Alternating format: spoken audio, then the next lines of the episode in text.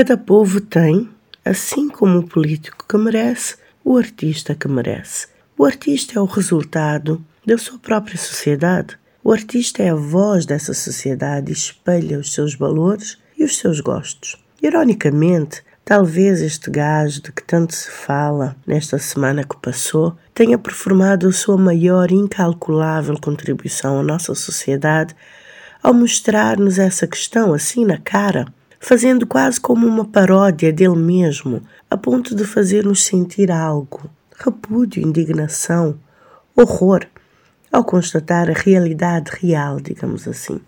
O artista provoca a sociedade, ele provocou, e graças a Deus, porque isto sempre esteve à vista de todos, mas quando vem um pavonear-se abertamente, sentimos-nos indignados, horrorizados. Não é novidade para ninguém que em Cabo Verde há uma prostituição infanto-juvenil velada. As famílias mesmo sentem que uh, o, o, a pessoa que é maior, o homem mais velho, está a fazer um favor à jovenzita, à catorzinha, à quinzinha. Quando fica com ela, está a dar-lhe oportunidade para uma vida melhor, está a valorizar essa adolescente. E isso, é claro, hoje em dia que temos a capacidade de, de falar sobre as coisas mais abertamente, com as redes sociais, a internet. As coisas vêm à tona, as coisas sabem-se e provocam indigna, indignação generalizada.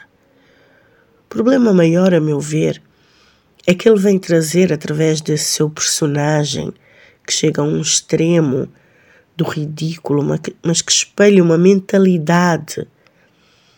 E essa personificação dessa atitude, essa atitude de boss, de mim que se manda, de te pega tudo mulher, minha quinzinha, assim os que têm os dão expediente, esta atitude, ele está a pavonear-se com o que ele considera serem valores, serem marcos de, que indicam que ele chegou lá, que ele vai ser aceito, que ele vai ser respeitado, e que é porque a sociedade em que ele está inserido considera isso como valores.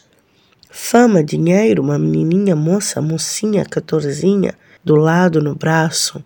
Esta atitude de macho, camporta, boss, cheio de mulheres, bruto, burro, essa atitude é que temos que rever. Temos que deixar de aplaudi-la, deixar de dar espaço a essas personas, estes personagens mas eles simplesmente representam, como eu disse, uma mentalidade muito presente. Tanto que este assunto dividiu opiniões. Vamos pensar nisso. Dividiu opiniões. Portanto, há uma grande fatia da sociedade que acha normal um homem com mais de 30, 40 envolver-se com uma adolescente. É normal, é incentivado até.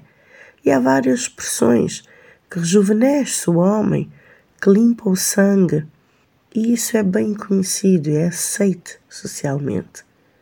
Portanto, temos que agora pensar em que estratégias vamos utilizar enquanto sociedade para desenraizar esse pensamento, essa mentalidade que infelizmente está completamente enraizada na nossa sociedade, ao ponto de elogiarmos uma mulher dizendo que ela está catorzinha.